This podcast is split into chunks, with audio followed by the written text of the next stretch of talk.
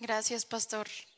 Gracias por la oportunidad de que nos presten su plataforma, un micrófono, un tiempo para poder compartir la palabra. Les amamos, les honramos y honramos lo que Dios está haciendo en esta casa. Sabemos que Dios está en esta casa. Amén.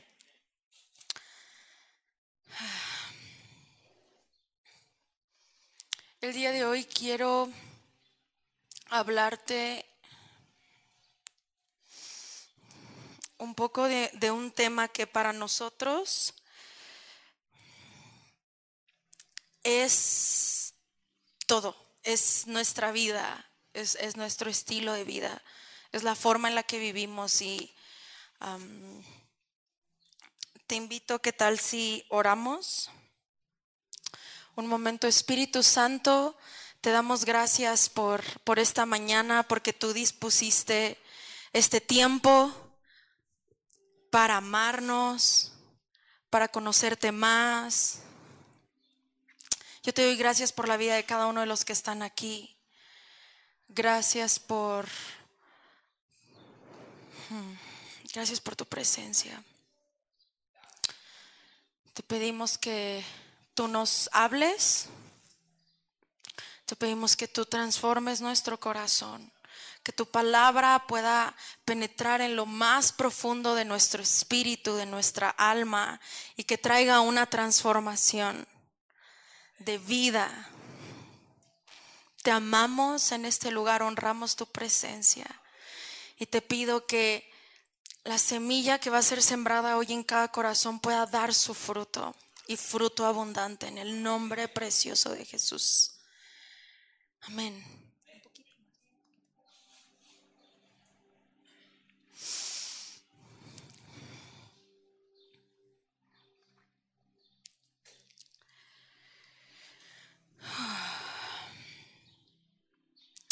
Nosotros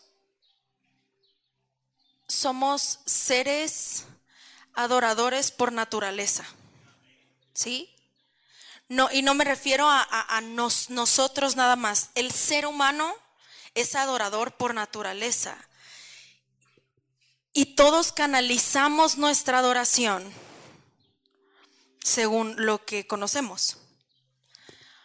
La gente que no tiene a Cristo va a canalizar su adoración hacia lo que conoce, lo que más ama. Que, les compartía en el tiempo de alabanza, donde está nuestro tesoro, ahí va a estar nuestro corazón.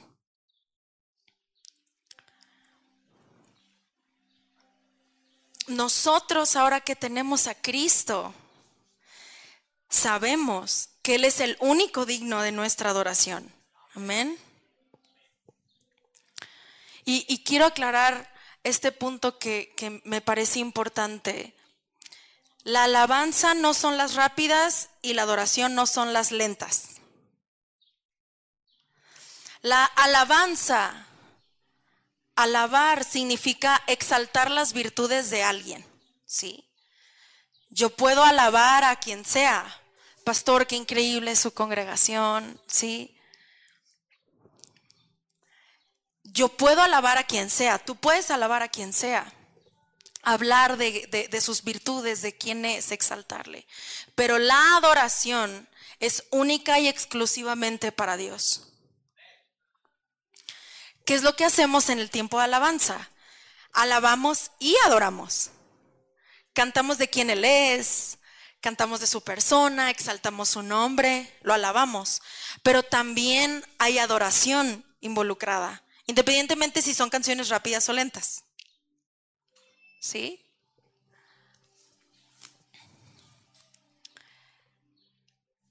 La adoración no se canta, se vive. Y una vida de adoración es una vida completamente rendida a los pies de Jesús. En cada área de nuestra vida. Y siento que siento muy fuerte que Dios está llamándonos a vivir en integridad. ¿Y sabes qué es algo íntegro? ¿Alguien me puede decir qué es algo íntegro?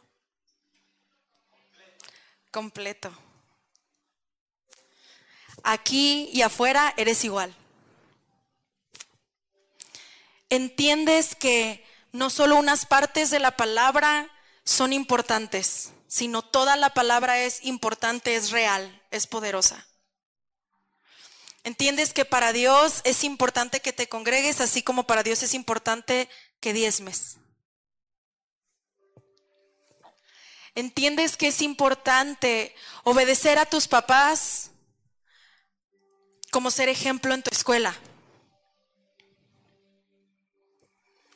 Entiendes, cuando entiendes que Dios quiere que vivas una vida íntegra, por supuesto que tiene que ver con pureza y tiene que ver con santidad, pero, pero en sí vivir una vida íntegra significa que en todas las áreas de nuestra vida somos iguales, somos puros, somos genuinos.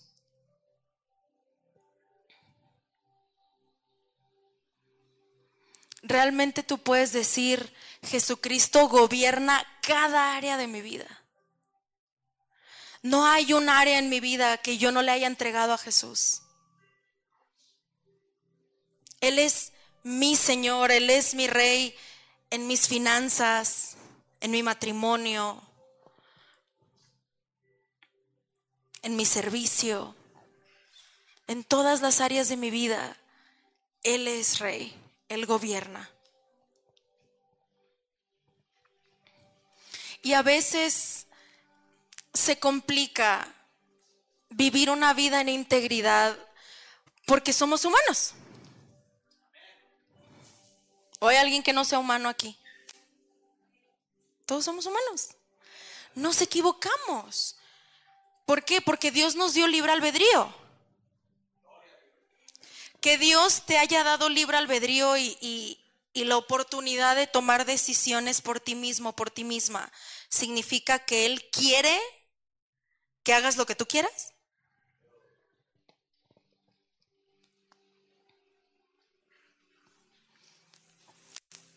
Yo recuerdo que cuando estaba pequeña, yo le decía, Dios, yo quiero ser un robot. Yo quiero que tú me digas qué hacer y yo hacerlo y no sentir nada y así es más fácil todo, nomás un robotcito que va obedeciendo y haciendo lo que tú quieres. Y me respondió algo que cambió por completo mi corazón. Yo tenía aproximadamente unos 12, 13 años. Y me dijo, yo te di la oportunidad de tomar tus decisiones por ti misma porque yo quería que me siguieras por amor.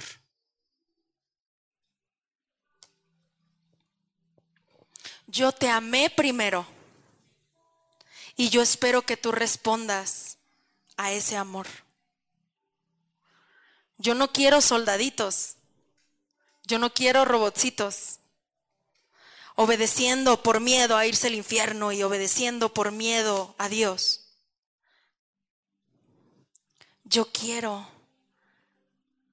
que veas mi amor. Quiero que sientas mi amor.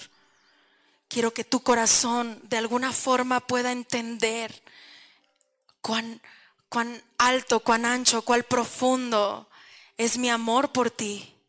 Y en respuesta a ese amor, vas a hacer lo que yo te pida porque sabes que te conozco mejor que tú.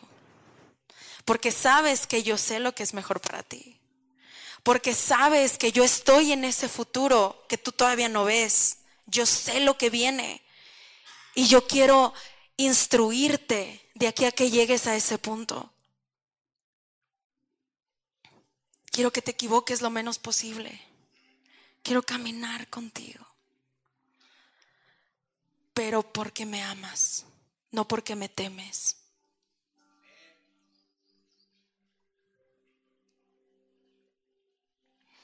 ¿Y cómo, cómo te enamoras de una persona?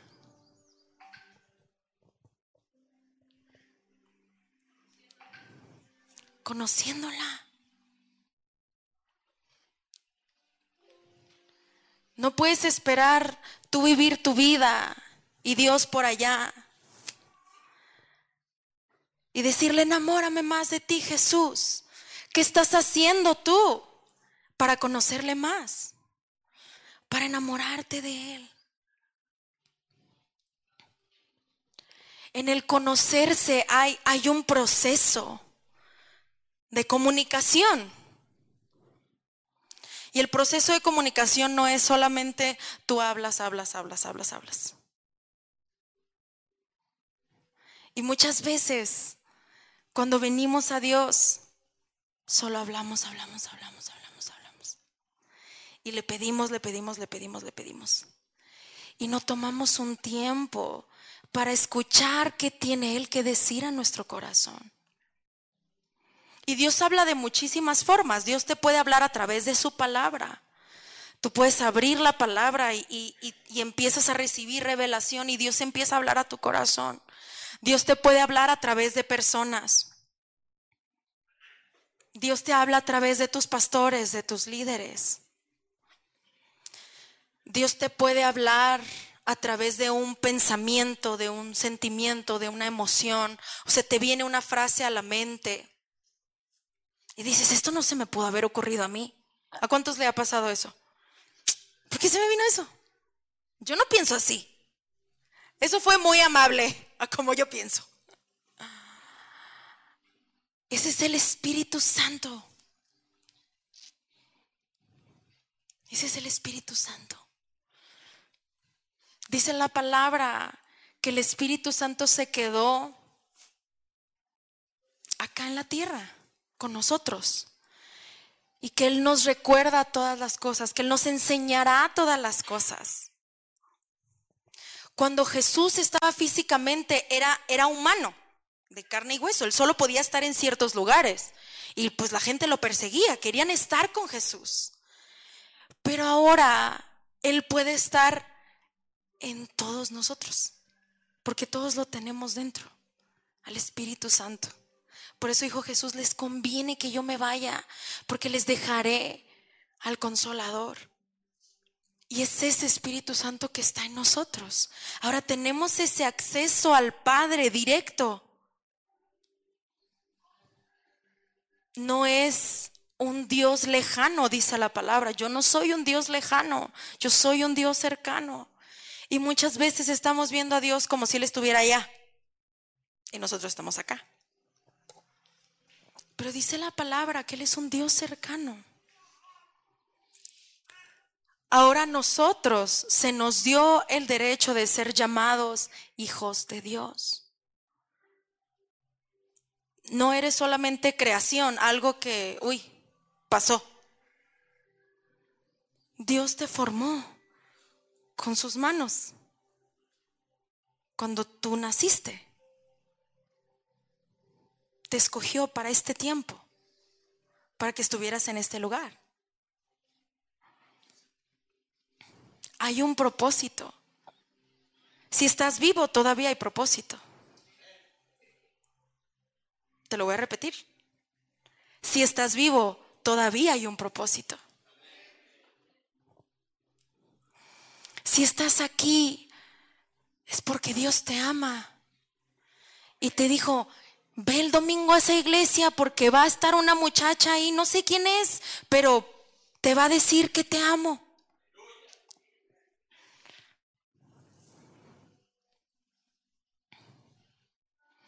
Hay una invitación en esta mañana. Y todo lo que te estoy diciendo no es lo que traía preparado para compartir, pero el Espíritu Santo me está poniendo en mi corazón. Hay una invitación de conocerle más, de ir más profundo. ¿No estás cansado de nomás venir a llenar un lugar? De venir y medio cantar y medio entiendes lo que dice el pastor y pues aplaudes, pues das tu dinero porque te dijeron que así Dios te bendice, entonces te vas a tu casa y los mismos problemas. Y dices, no nos sirve la iglesia, porque estoy viviendo los mismos problemas. ¿Cuándo fue la última vez que de corazón le dijiste, ya no puedo?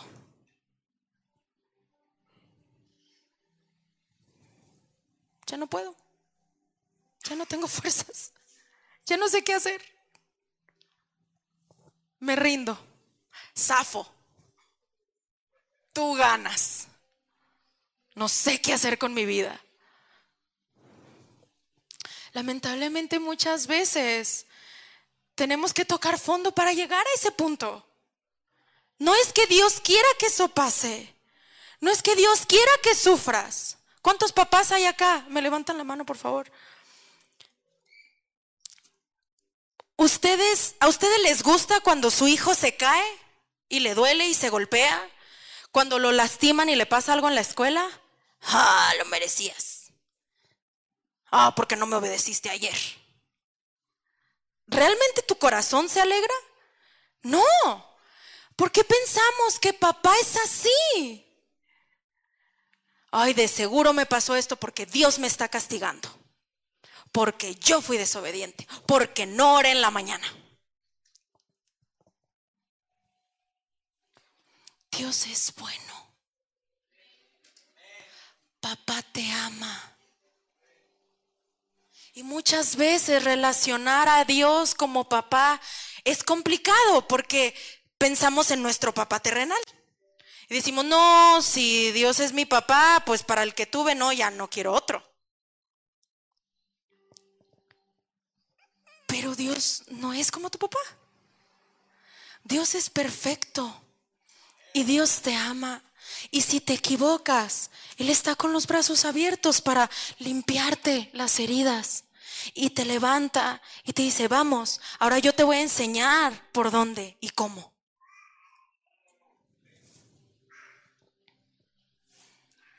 Dios no te expone. Cuando Él habla de que confesemos nuestros pecados unos con otros, es por nuestro bien, es por sanidad de nuestra alma. Y no significa hablarlo con nuestros amigos. Vas con alguien maduro y le dices, estoy pasando por esto, necesito ayuda. Vas con tus pastores, vas con tus líderes, necesito ayuda. No es porque Dios te quiera exponer. Es porque Dios te ama tanto que sabe que tu pecado te lastima y te separa de Él y de vivir la plenitud que nos dio a través del sacrificio de Jesús. Porque déjame decirte algo, en la cruz Él ya nos dio todo. No le faltó nada. Él nos dio todo. Todo lo que tú puedes necesitar en tu vida. Él ya lo hizo en la cruz. Él ya te lo dio en la cruz libertad, sanidad, prosperidad, abundancia, plenitud, gozo. Él ya lo hizo. Por supuesto que Él quiere que camines en esa plenitud. Pero a veces es difícil porque pasan cosas difíciles. Entonces nos distraemos y nos enfocamos en las circunstancias.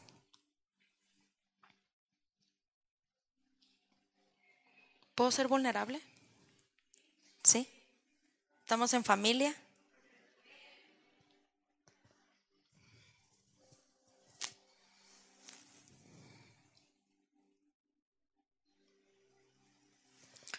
Mi esposo y yo tenemos dos años y medio de casados. Dos años y medio. Y sí, ¿cuántos días? ¿Cuántas horas?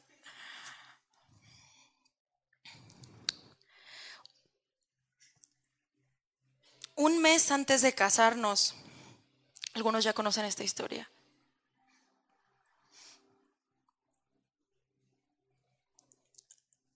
Los doctores le dijeron a mi esposo que sus riñones funcionaban en 5%.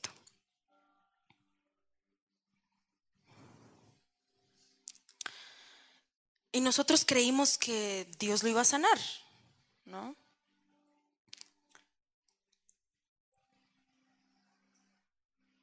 Seguimos con los planes de la boda. Un mes después nos casamos. Ya a la mitad de la luna de miel ya le estaba mal, mal, mal, mal, intoxicadísima su sangre. Tuvimos que empezarle a hacer hemodiálisis de emergencia. Estuvo a nada de que le diera un infarto. A mí me, me, habló el doctor, me apartó y me dijo, la verdad, en cualquier momento le va a dar un infarto. ¿Estás segura que quieres que le ponga el catéter? Sí, sí, doctor, él va a estar muy bien. Y me encerré al baño a llorar. ¿A qué pensaban que iba a decir? Y Dios me dio la fuerza. Y yo dije, claro que sí, en el nombre de Jesús va a estar súper bien. No, me fui a llorar. Porque soy humano. Porque en lo incierto, pues no sabes qué va a pasar. Hay temor.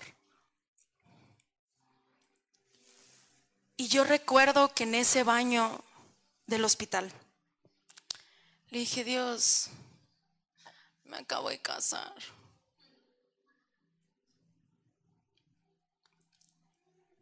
No me quites a mi esposo.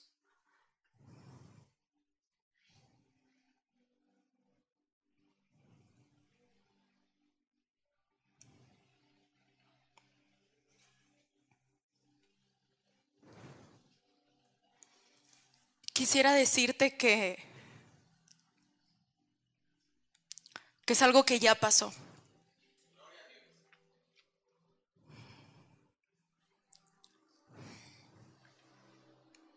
Pero desde entonces mi esposo va a hemodiálisis tres veces por semana.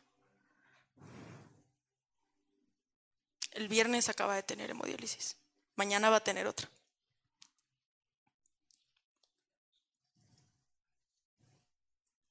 No te estoy hablando de algo que no conozco. Sé lo que es el dolor.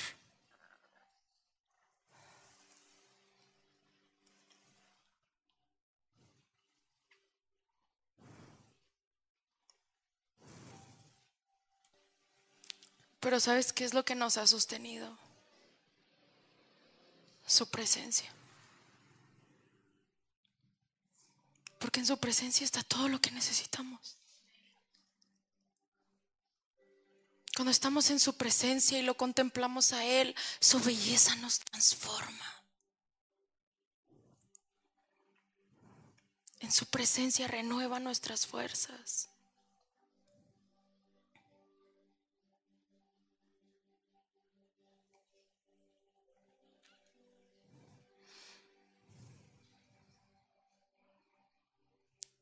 Dios nos pidió desde el principio que no faltaran los altares de adoración en nuestra casa.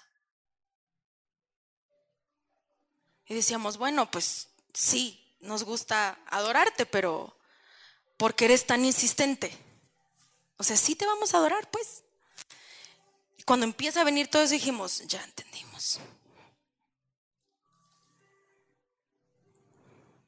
No existe otra forma de vivir. Más que correr a su presencia.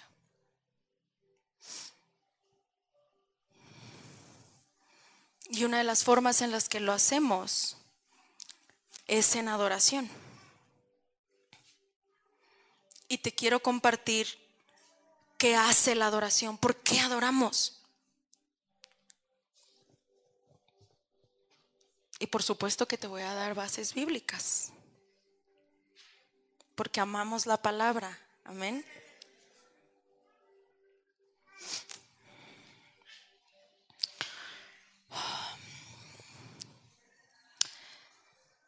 La adoración, número uno, nos mantiene con la mirada en el lugar correcto. Dice Colosenses 3.1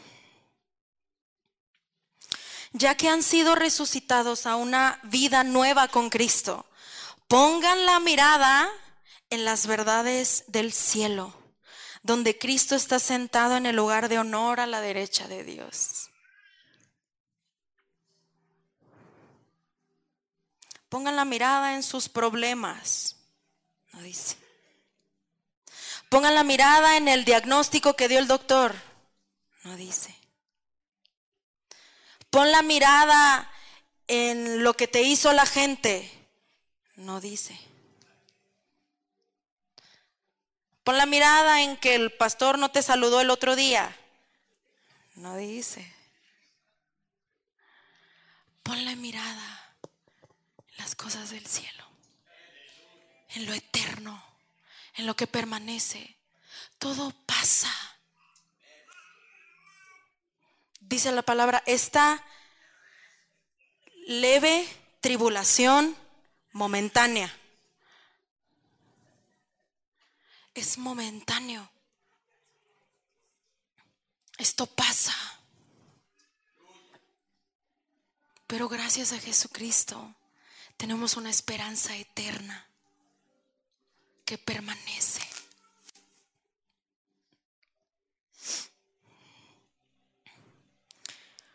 Cuando nosotros enfocamos nuestra mirada en Él y vemos su grandeza, vemos su poder, vemos quién es Él, de pronto los problemas se hacen más pequeños.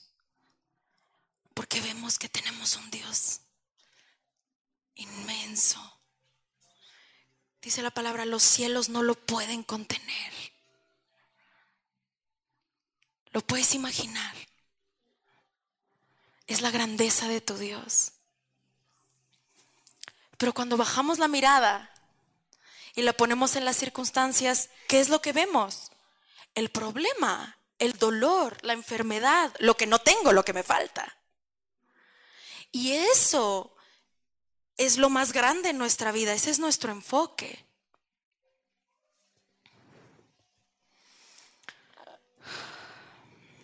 La adoración nos reenfoca donde tiene que estar nuestra mirada en el autor y consumador de nuestra fe.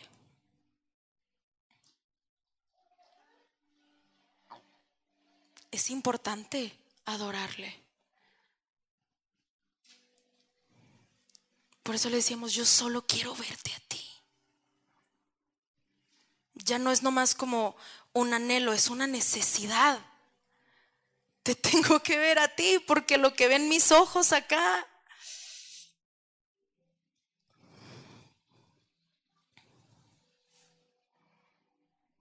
No puedo enfocarme en la realidad de la tierra. No niego la realidad de la tierra. Mi esposo sigue yendo a hemodiálisis. Seguimos teniendo los cuidados que hay que tener. No niego, pero ese no es mi enfoque. Porque si ese fuera mi enfoque, no estaría aquí. Yo estaría en mi cama llorando. ¿Quién sabe la verdad? Si de verdad no estuviera aquí, viva.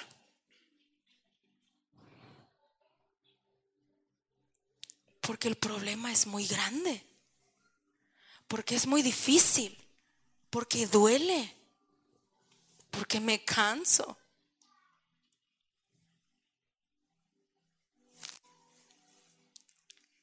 Pero entro en adoración. Entonces Él renueva mis fuerzas.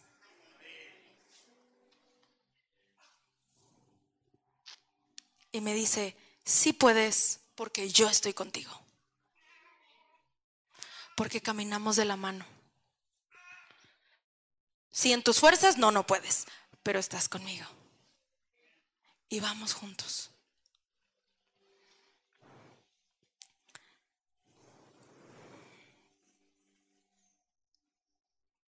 Cantar, adorar de quién es Él, de lo que hizo, de su palabra, activa nuestra fe. El que tú estés cantando de la grandeza de tu Dios le ayuda a tu alma. Que tú lo estás diciendo, te escuchas. Decía David, bendice alma mía al Señor. Hey, mi alma a veces no quiere. Mi alma está cansada. Mi alma está frustrada. Hey, recuerda quién es tu Dios. Ana, recuerda la grandeza de tu Dios. Recuerda lo que Dios ya hizo. Y Él es el mismo ayer, hoy y siempre.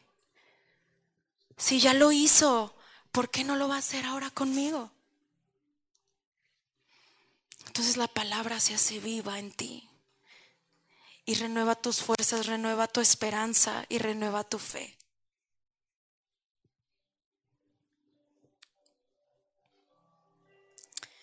Número dos, le adoramos porque es digno. Dice el Salmo 145.3, grande es el Señor y digno de toda alabanza. Su grandeza es insondable. Hebreos 13.15. Por lo tanto, por medio de Jesús ofrezcamos un sacrificio continuo de alabanza a Dios, mediante el cual proclamamos nuestra lealtad a su nombre. Cuando tú ofreces un sacrificio continuo de alabanza, tú estás proclamando tu lealtad a tu Dios. ¿Qué es proclamar? No, no es nomás como decir, ¿sí? Si yo salgo y a media calle pego un gritote que Jesucristo es mi Señor, eso es proclamar.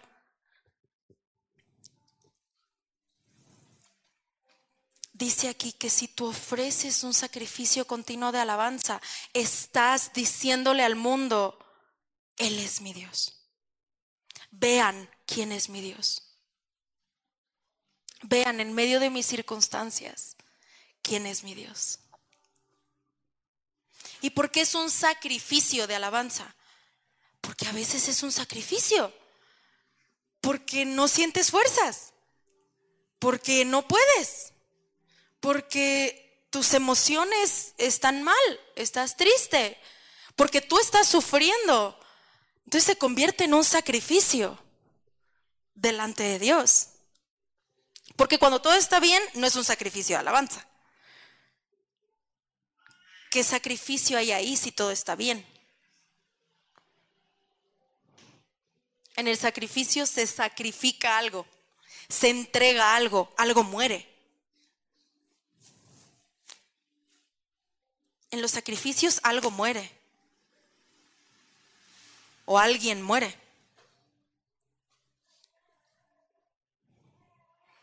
Y cuando nosotros estamos en una situación, en un proceso, tú te conviertes en ese sacrificio, tú te conviertes en esa ofrenda. Ya no es, pues te entrego esto, pues te entrego lo otro. Tú te conviertes en la ofrenda me entrego Jesús porque ya no puedo. Si tú no me levantas, yo ya no me levanto mañana. Si tú no me das fuerzas, yo no puedo seguir caminando.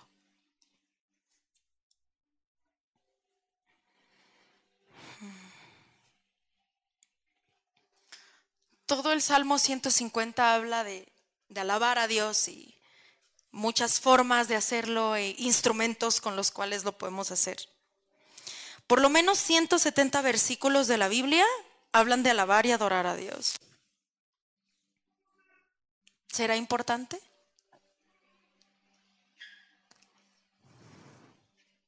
Número 3. Es que lo tengo por puntitos, no por número. Cuando adoramos, hacemos guerra espiritual. Y aquí te quiero contar una historia que tal vez ya te sepas. Y es la historia de Josafat. ¿Cuántos han escuchado la historia de Josafat? Ok. está en Segunda de Crónicas 20. ¿Sí? Y aquí dice que tres pueblos se pusieron de acuerdo para venir contra el pueblo de Dios. Qué montoneros, ¿no? Entre tres hicieron bola para venir contra un pueblo. ¿Quién era? Salud. ¿Quién era el pues encargado en ese momento? Era Josafat. Él era el rey. ¿Y sabes qué dice la historia que él hizo cuando le dieron esta noticia? estamos de acuerdo que era un hombre de guerra. Los reyes eran hombres de guerra. Hombres entrenados en batalla. Cuando le dicen a un hombre que están por matar y hacerle daño a lo suyo, ¿qué es lo primero que hace? Hoy, ¿no? ¿Cómo? Y pelean, ¿no? Josafat no hizo eso. La primera reacción de Josafat fue ir a la presencia de Dios y preguntarle, ¿qué hacemos? ¿No te parece que era bastante lógica la respuesta? Pues vamos a pelear, nos van a matar. ¿No? Si pensamos en nuestra lógica, no le preguntes a Dios. Tienes que pelear, te van a matar. ¿Estamos de acuerdo o no estamos de acuerdo? Estoy loca. Sí. Él no se fue por lo lógico. Él dijo, yo le voy a preguntar a mi rey qué hay que hacer. Que me dé la estrategia. Parece que lo más lógico es ir y pelear. Es para lo que estoy entrenado. A mí me enseñaron que esto se hace. Pero mi voluntad está rendida a mi rey.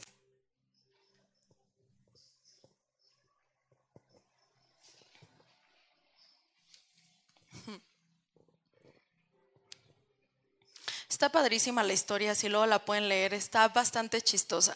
Pero ¿alguien sabe qué es lo que pasó? Yo creo que los que no han escuchado la historia ni siquiera se lo imaginan. Dios le dijo a Josafat, vas a poner a los cantores hasta enfrente y van a cantar. ¿Qué te imaginas que, pudieran cantar? No, pues Dios es el rey todopoderoso, Él nos dará la victoria. No sé qué te imaginas que pudieran cantar, ¿no? Algo de guerra.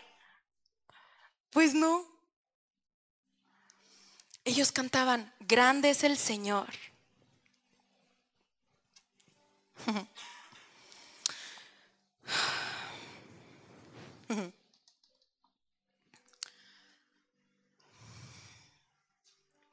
Mira, muchas veces vas a ir a la presencia de Dios y Él te va a decir que hagas cosas que van en contra de la lógica humana.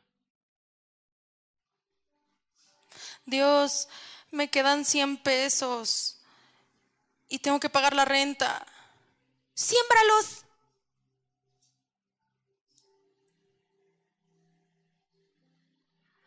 Te estoy diciendo que me quedan 100 pesos. Me faltan miles de pesos para la renta. Ofréndalos. Porque el reino de los cielos pareciera que esto al revés. Estamos acostumbrados que si no tengo o si me falta, no doy, porque me voy a quedar sin nada. Pero a los ojos de Dios, cuando doy y suelto, mis manos están listas para recibir lo que Él me quiere dar a mí. A veces Dios nos pide cosas que no van a hacer sentido. Dios, está muy difícil la situación en mi trabajo. Estas personas no me dejan en paz. Ayuna y ora por ellas y bendícelas. Te estoy diciendo que me están tratando mal. Te estoy diciendo, es más, te, están tratando mal a ti, Dios, porque me, me hacen burla de que soy cristiana. Ora por ellas, ayuna y bendícelas. Es más, mañana les llevas un regalito.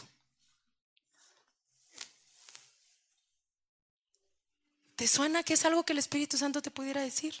Sí, porque eso no puede nacer de nuestro corazón. Dice la Biblia, el corazón es engañoso. No, no puede salir nada bueno. Todo lo bueno de ti que eres y tienes y nace de ti viene de Él. No viene de ti. Pero hay una conexión entre la obediencia física y la liberación espiritual. Imagínate cómo se sentían los de la alabanza. estamos hablando que era una guerra contra tres pueblos y pusieron enfrente a los cantores. O sea, no sé si los de la alabanza aquí se pueden imaginar. Imagínate que te ponen enfrente. O sea, eres carnada, ¿no? Imagínate qué miedo. Yo ni sé pelear. ¿Por qué me ponen hasta enfrente? ¿Qué onda con los planes de Dios?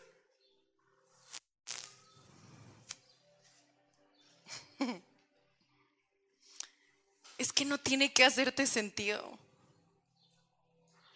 Porque nuestra mente está limitada. Dice palabra que sus pensamientos son más altos que nuestros pensamientos. No trates de entender.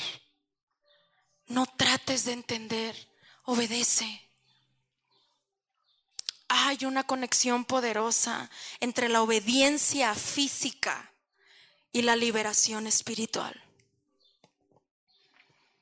Tú no sabes si eso que Dios te está pidiendo que obedezcas es la llave para tu próxima bendición, para tu próxima temporada.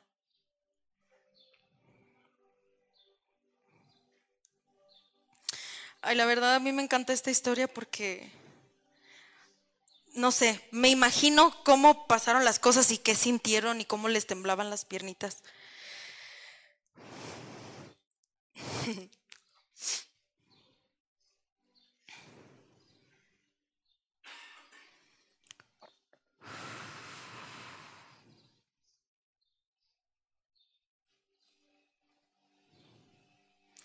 El canto era, den gracias al Señor, su fiel amor perdura para siempre.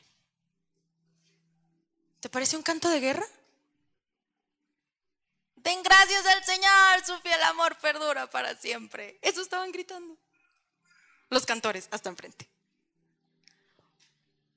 ¿Sabes qué hizo Dios? Confundió a los tres pueblos y se empezaron a matar entre ellos. Literalmente la Biblia dice eso. Cuando comenzaron a cantar, el Segunda Crónicas 20, 22, cuando comenzaron a cantar y a dar alabanzas, el Señor hizo que los ejércitos de Amón, de Moab y del monte Seir, que eran los tres que venían contra ellos, comenzaran a luchar entre sí. Los ejércitos de Moab y de Amón se volvieron contra sus aliados del monte Seir y mataron a todos y cada uno de ellos. Después de destruir al ejército de Seir, empezaron a atacarse entre ellos. De modo que cuando el ejército de Judá llegó al puesto de observación en el desierto, llegó al puesto de observación. O sea, ni siquiera estaban cerquita. No vieron más que cadáveres hasta donde alcanzaba la vista. Ni un solo enemigo había escapado con vida. Y dice la palabra que ellos solo se acercaron a agarrar el botín. Habrá recompensa de la obediencia, aunque no haga sentido.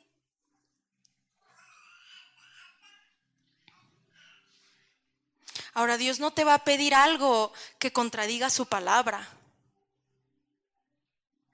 Dios no te va a pedir que peques. ¿Sí? No, no, no vayamos a querer hacer algo en nuestra carne y echarle la culpa al Espíritu Santo. Yo hablo de cuando Dios te dice, haz esto. Yo estoy contigo.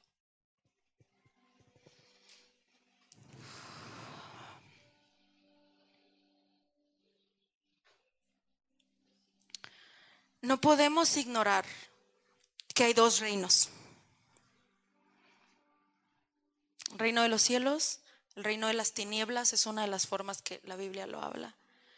Y siempre hay una guerra.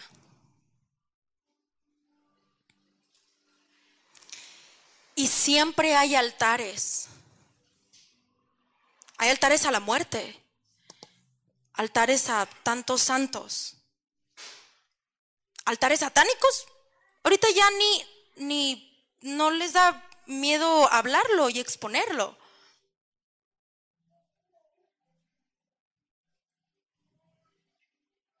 El que adora más gana. Habrá gente dispuesta a levantar altares de adoración al único reino que es verdad, que es poder, que es luz.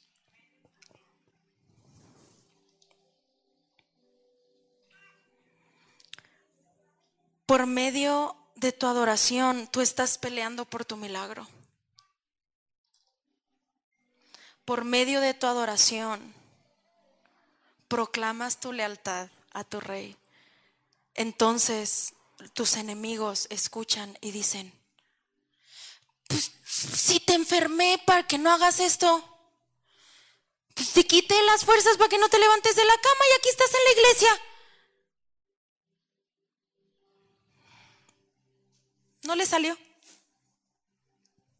No, pero, pero les di el diagnóstico para que no se casaran.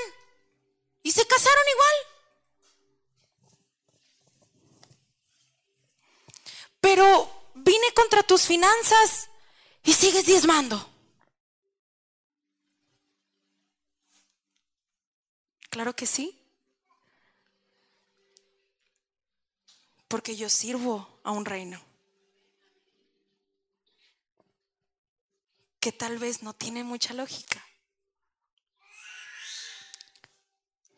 Pero Él es mi rey y Él gobierna mi vida. No son sugerencias. Él gobierna mi vida. Pero es que Jesús es mi amigo, sí, pero primero tiene que ser tu Señor. Él gobierna mi vida. Mi rey, lo que desea tu corazón es una orden para mí. Yo quiero cumplir los deseos de tu corazón. No son sugerencias. Yo quiero complacer tu corazón. Número cuatro. Bueno, el último punto, pues. La adoración cambia las atmósferas y establece la realidad del cielo. Y aquí te quiero hablar de una historia que está en Hechos 16, 25, y es la historia de Pablo y Silas. Pablo y Silas estaban en una cárcel, en un calabozo ahí se dice que en ese entonces pues era un lugar que pues no tenía baño, estaba muy sucio, oscuro. Y sabes que Pablo y Silas no estaban ahí porque hicieron algo mal. Pablo y Silas estaban ahí por predicar el Evangelio. No estaban haciendo nada mal. No merecían estar en ese lugar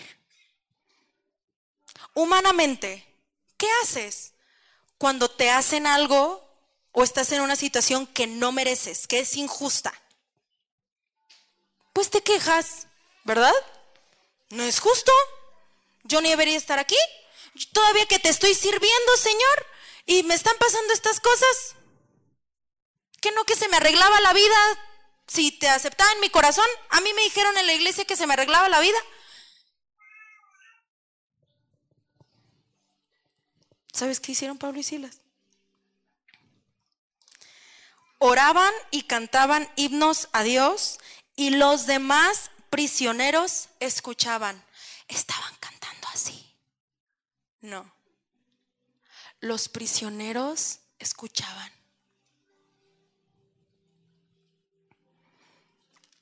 ¿Estás haciendo escuchar tu adoración? Porque ¿sabes qué hizo la adoración de Pablo y Silas? Dice, de repente hubo un gran terremoto y la cárcel se sacudió hasta sus cimientos. Al instante, todas las puertas se abrieron de golpe y a todos los prisioneros se les cayeron las cadenas. Dice ahí que ellos adoraron y entonces su puerta se abrió y sus cadenas se les cayeron porque ellos adoraron. No, dice que todos fueron libres. Tú no sabes a quién estás haciendo libre con tu adoración. En tu adoración tú puedes estar haciendo libre a ese miembro de tu familia que todavía no viene a Cristo. Cuando tu adoración es escuchada por otros, tú no sabes la libertad que estás trayendo a su espíritu. Y dice la historia que el carcelero le dio mucho miedo porque pensó que se habían ido todos y pues lo iban a matar. Entonces él se quiso matar mejor y, le dicen, hey, no, no, aquí estamos, aquí estamos todos, somos libres, pero aquí estamos. ¿Y cuál fue la otra consecuencia? Fueron a la casa de este hombre del carcelero y fueron salvos, él y su casa, los bautizaron. Por supuesto que hay libertad en tu adoración. No sabes el impacto más adelante que va a tener tu adoración. Yo sé que al adorar en medio de mis circunstancias, va a haber personas que van a escuchar mi adoración y van a decir, si ella puede, yo también puedo. Y yo espero que eso traiga algo de consuelo al corazón de alguien. Tú no sabes si tú estás adorando para que alguien más te escuche y al verte le inyectes fe y diga, yo también. Si él con lo que está pasando está adorando, ¿yo qué? ¿De qué me voy a quejar? Por supuesto que yo también puedo.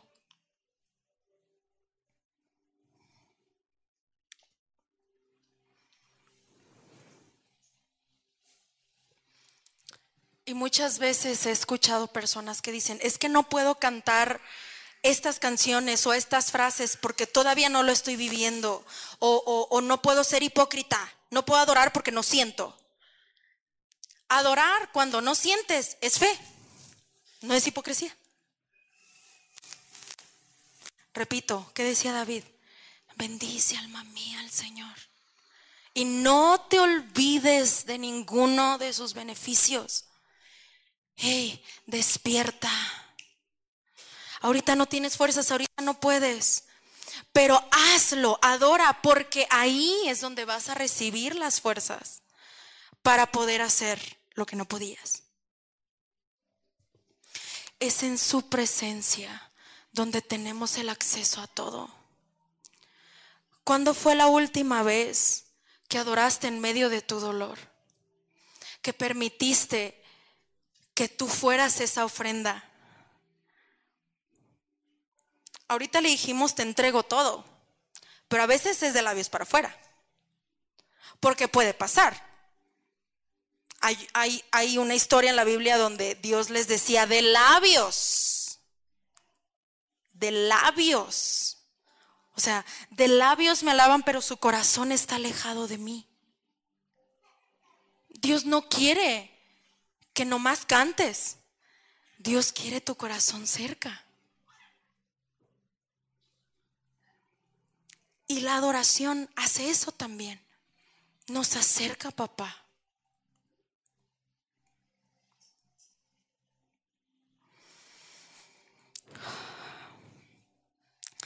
Y sabes que en el cielo vamos a estar adorando todo el tiempo. Esta es una práctica. Vele agarrando gusto a adorar. Pero sabes algo, aquí en la tierra es la única oportunidad que vamos a tener de adorar en medio del dolor. Aquí es por decisión propia. Y ahí sí tiene mérito, porque tú estás decidiendo adorar en medio del dolor y dar un sacrificio de alabanza. En el cielo vamos a adorar porque no va a haber otra forma. Lo estás viendo y no puedes hacer más que adorar. Porque Él lo va a llenar todo. No hay opción. Aquí sí tienes opción.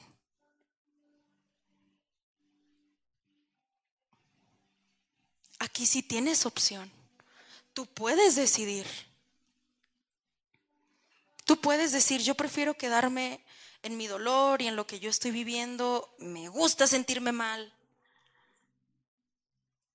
O puedes decir, decir, ya no puedo.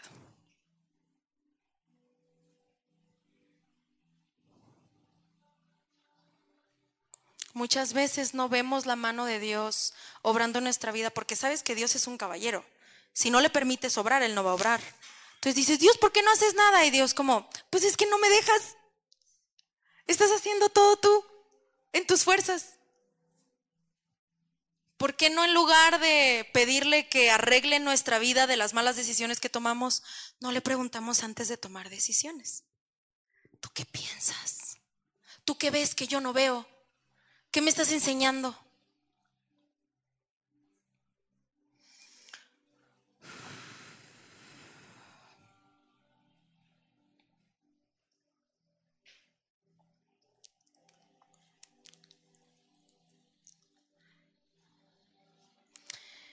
Mira, yo no... Dios sabe que vengo con todo el amor del mundo a extenderte esta invitación. Por tu vida.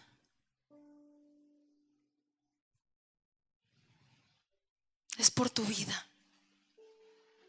¿Cuánto más puedes seguir teniendo fuerzas para hacer las cosas tú solo?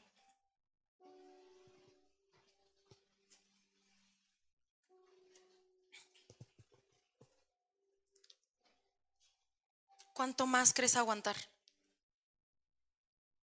Y déjame decirte algo, Dios te va a esperar, ¿eh? Dios ahí va a estar. Cuando tú quieras, cuando tú puedas. Pero créeme, te vas a ahorrar de mucho si desde ahorita decides.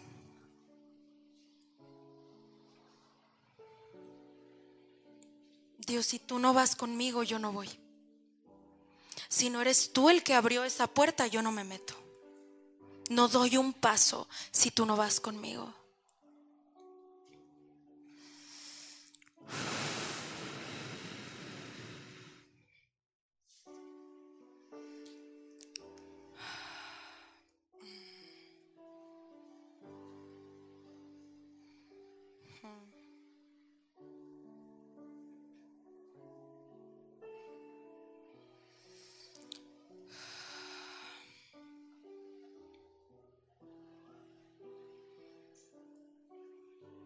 Dios le habló a Moisés.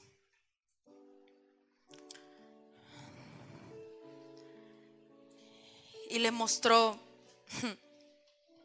qué hacer.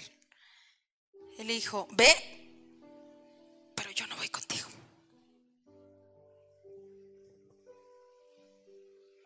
Allá estaba todo lo que Moisés quería, por todo lo que él había orado, anhelado.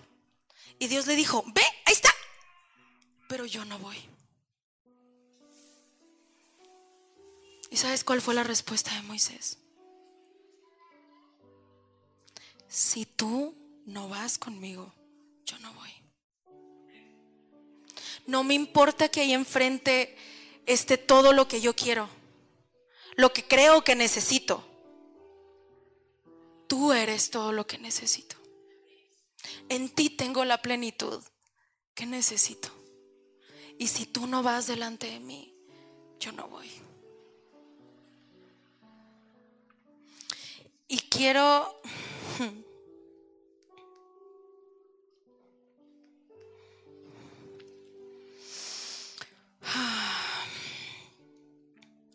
Quiero que escuches este versículo. Salmos 34, 18. El Señor está cerca de los que tienen quebrantado el corazón. ¿Él está qué? Cerca. Él rescata a los de espíritu destrozado. ¿Con qué empecé? Dios no está allá. Dios está cerca. Y cuando sientes que tu corazón está quebrantado y estás en medio del dolor y del sufrimiento, Él está cerca. No sé para ti qué significa cerca. Para mí esto es cerca.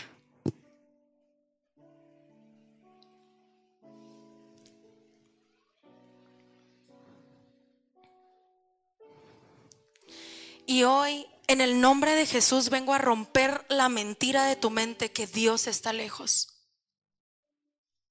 porque Dios está cerca. Aunque no siempre lo sientas cerca. Por eso adoramos, para ser conscientes. Dios, es que es que las cosas afuera es mucho ruido. Nos desenfocamos, nos distraemos. A ver, voy a enfocarme. Porque Él está cerca. Él está cerca. Quiero invitarte a que cierres tus ojos.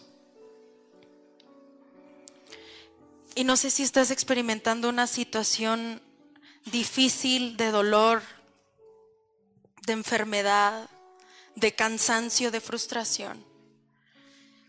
Pero papá está cerca. Papá está aquí, papá está cerca. Quiero invitarte a que simplemente le abras tu corazón y le digas, papá, te necesito. Yo ya me di cuenta que no sé hacer las cosas. Mis formas no me salen, no son las correctas. Tú sabes lo que necesito. Tú conoces mi situación. Permíteme enfocarme en ti. Hoy quiero entregarte todo de mí.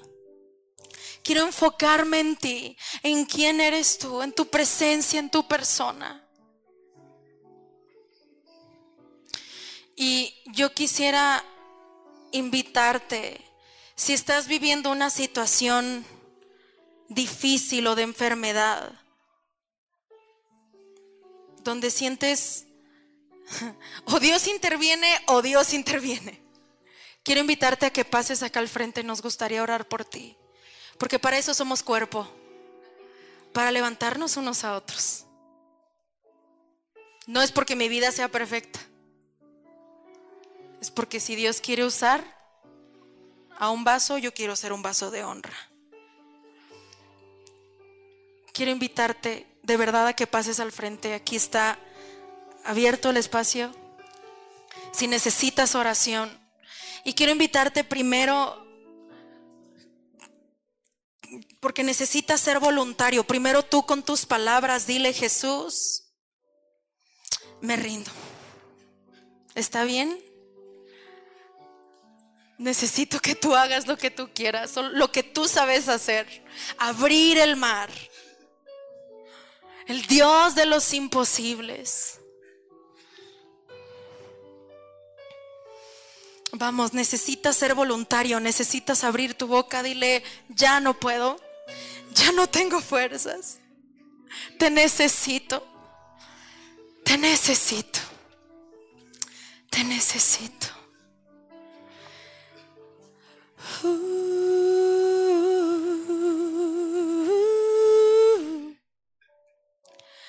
Si tu presencia conmigo no va, yo no voy a ningún lugar, no quiero llegar, no voy a llegar. Si tu presencia conmigo no va, yo no voy a ningún lugar, no quiero llegar, no voy a llegar. Presencia conmigo no va, yo no voy a ningún lugar, no quiero llegar, no voy a llegar.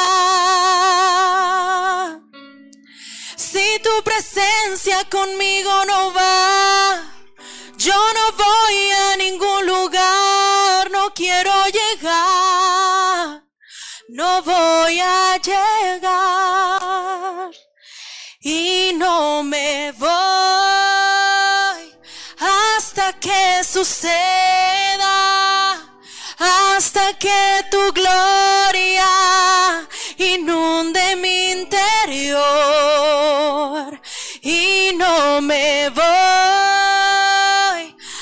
hasta que suceda, hasta que tu gloria inunde mi interior y no me voy hasta que suceda, hasta que tu gloria inunde mi interior.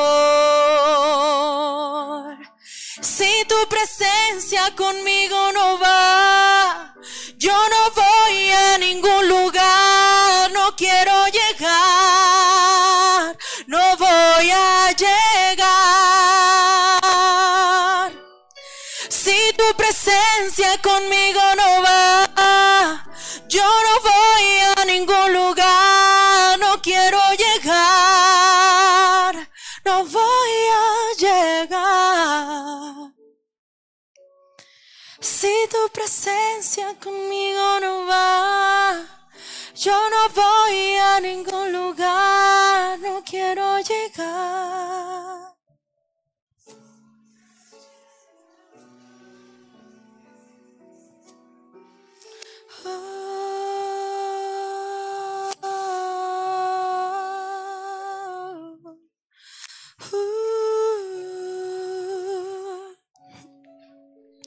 Jesús, te necesitamos. Hoy nos rendimos delante de ti.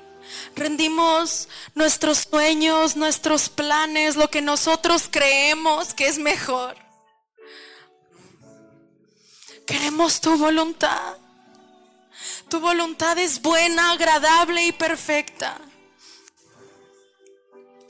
Tú lo ves todo, tú tienes el panorama completo, nosotros no.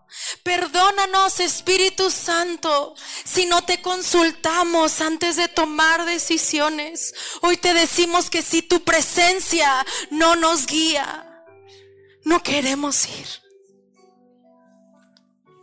No queremos ir. No queremos ir.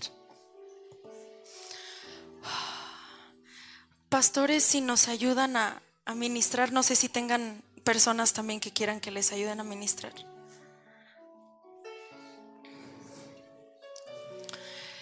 Hoy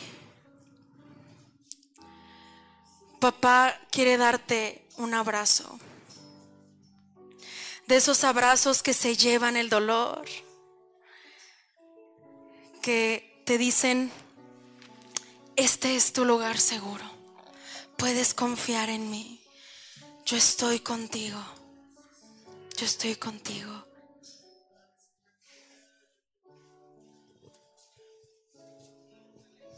Yo estoy contigo.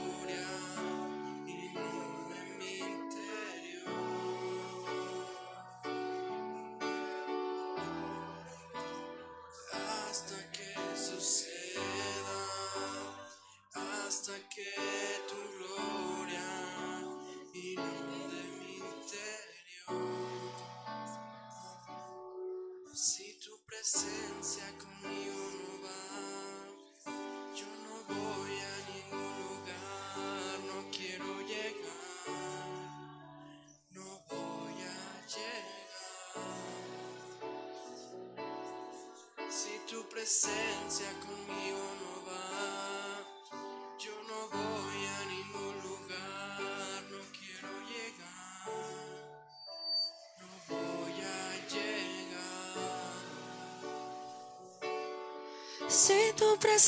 presencia conmigo no va, yo no voy a ningún lugar, no quiero llegar, no voy a llegar.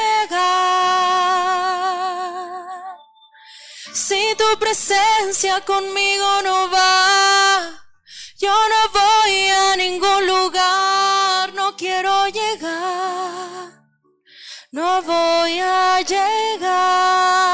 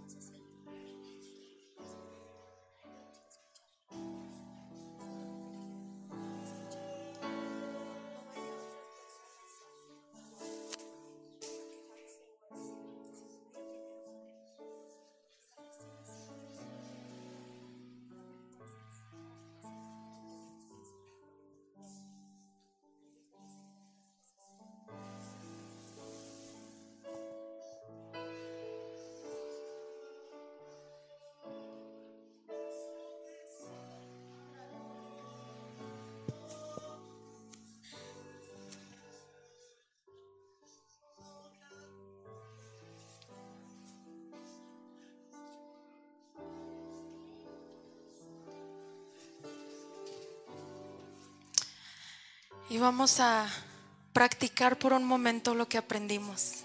Amén. Quiero invitarte a que te pongas sobre tus rodillas. No sé de qué forma es la forma donde tú te sientes más cómodo y sientes de verdad rendición ante su presencia. Pero vamos a adorar un momento, sí, cierra tus ojos. Concéntrate en Él. Vamos a enfocarnos en nuestro precioso Jesús.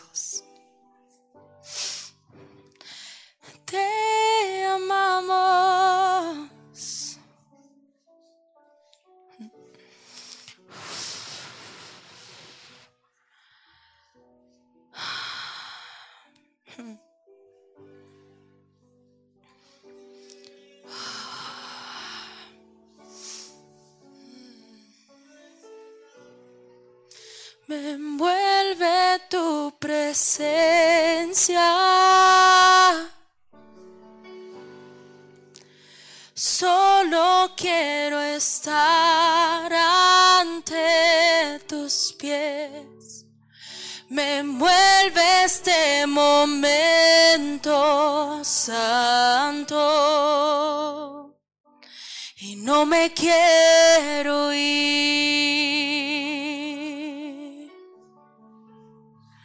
No busco bendiciones.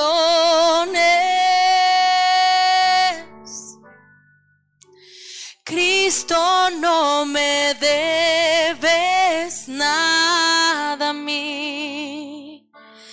más que lo que tú puedas hacer.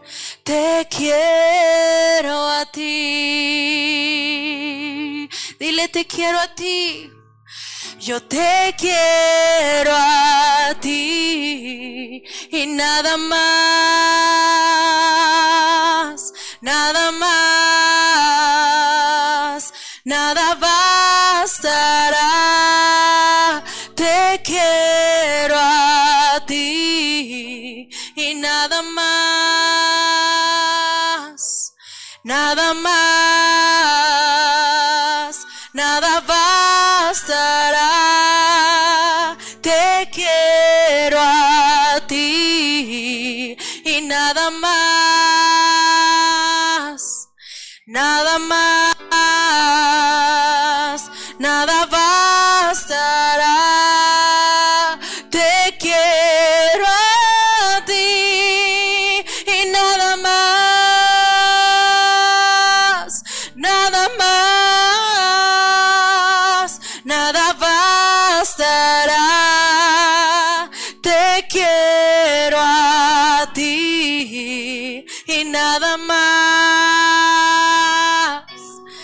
nada más, nada bastará.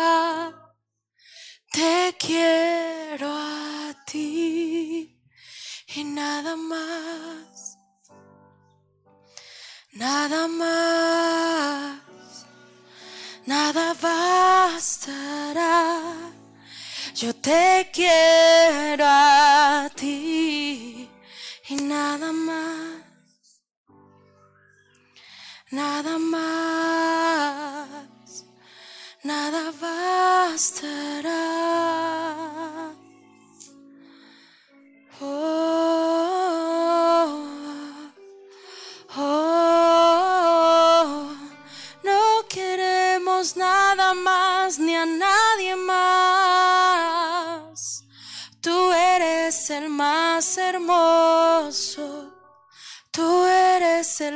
más hermoso. Oh.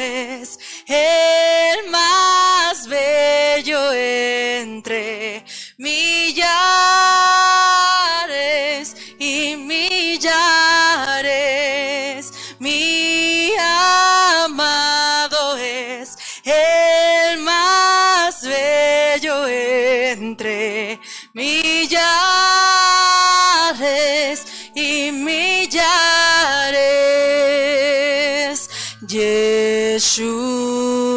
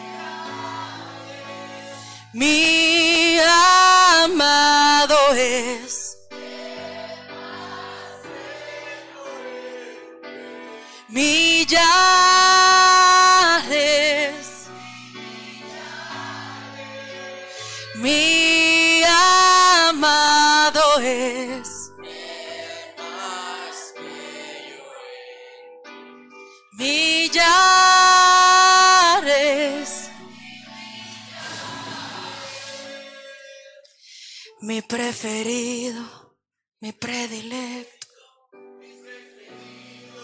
Mi predilecto Jesús. Tú eres mi preferido. Mi preferido mi predilecto Jesús. Eh.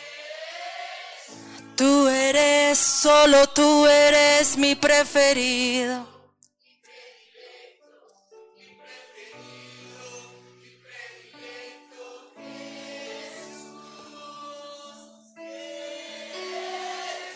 Dile una vez más, mi preferido.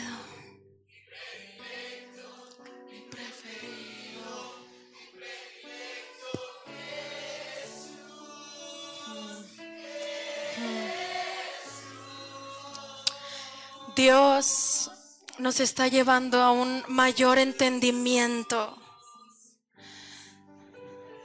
para poder vivir una vida de adoración. Dice la palabra, alábenlo con entendimiento.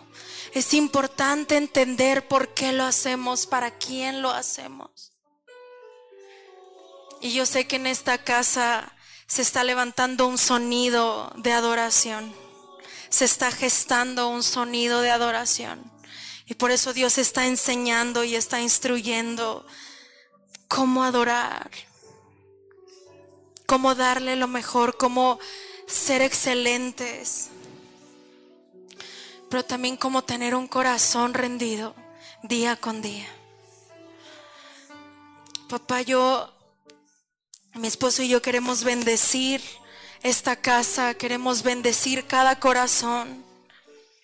Esta nueva temporada en la que entran, una temporada donde podrán verte más claro, escucharte más claro. Hazlos más sensibles a tu voz, a tu persona y a tu presencia. Que esta casa sea conocida porque ama y honra tu presencia.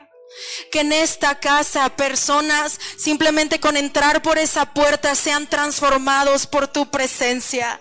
Porque tu presencia va a ser manifiesta en este lugar todos los días. Porque en este lugar se ama tu presencia. Espíritu Santo, en este lugar se ama tu presencia. Esta es tu casa. ¿Por qué no le dices, Espíritu Santo, esta es tu casa? Espíritu Santo, este es tu lugar. Ven a habitar. No queremos solo una visitación. Queremos que tú habites en este lugar. Queremos que tu presencia sea manifiesta día con día. Cada vez que vengamos a buscar tu rostro, que tú te muevas con poder, con amor, con gozo, con paz. Hoy decimos sí y decimos amén a todas las bendiciones que están escritas en el cielo para esta casa. Que serán una voz y aún una voz profética para Querétaro. Despierta los dones que hay en esta iglesia. Despierta tu novia. Espíritu Santo, despierta tu novia que haya una inconformidad, que siempre quieran más de ti, Jesús, conocerte más, amarte más, servirte más. Gracias, Señor. Te amamos. Te amamos y te damos gracias por tu presencia. Y porque tú eres todo lo que necesitamos. Tú eres todo lo que necesitamos. Te amamos, precioso Jesús. Te amamos, precioso Jesús. Bendito sea tu nombre. Gracias, Jesús.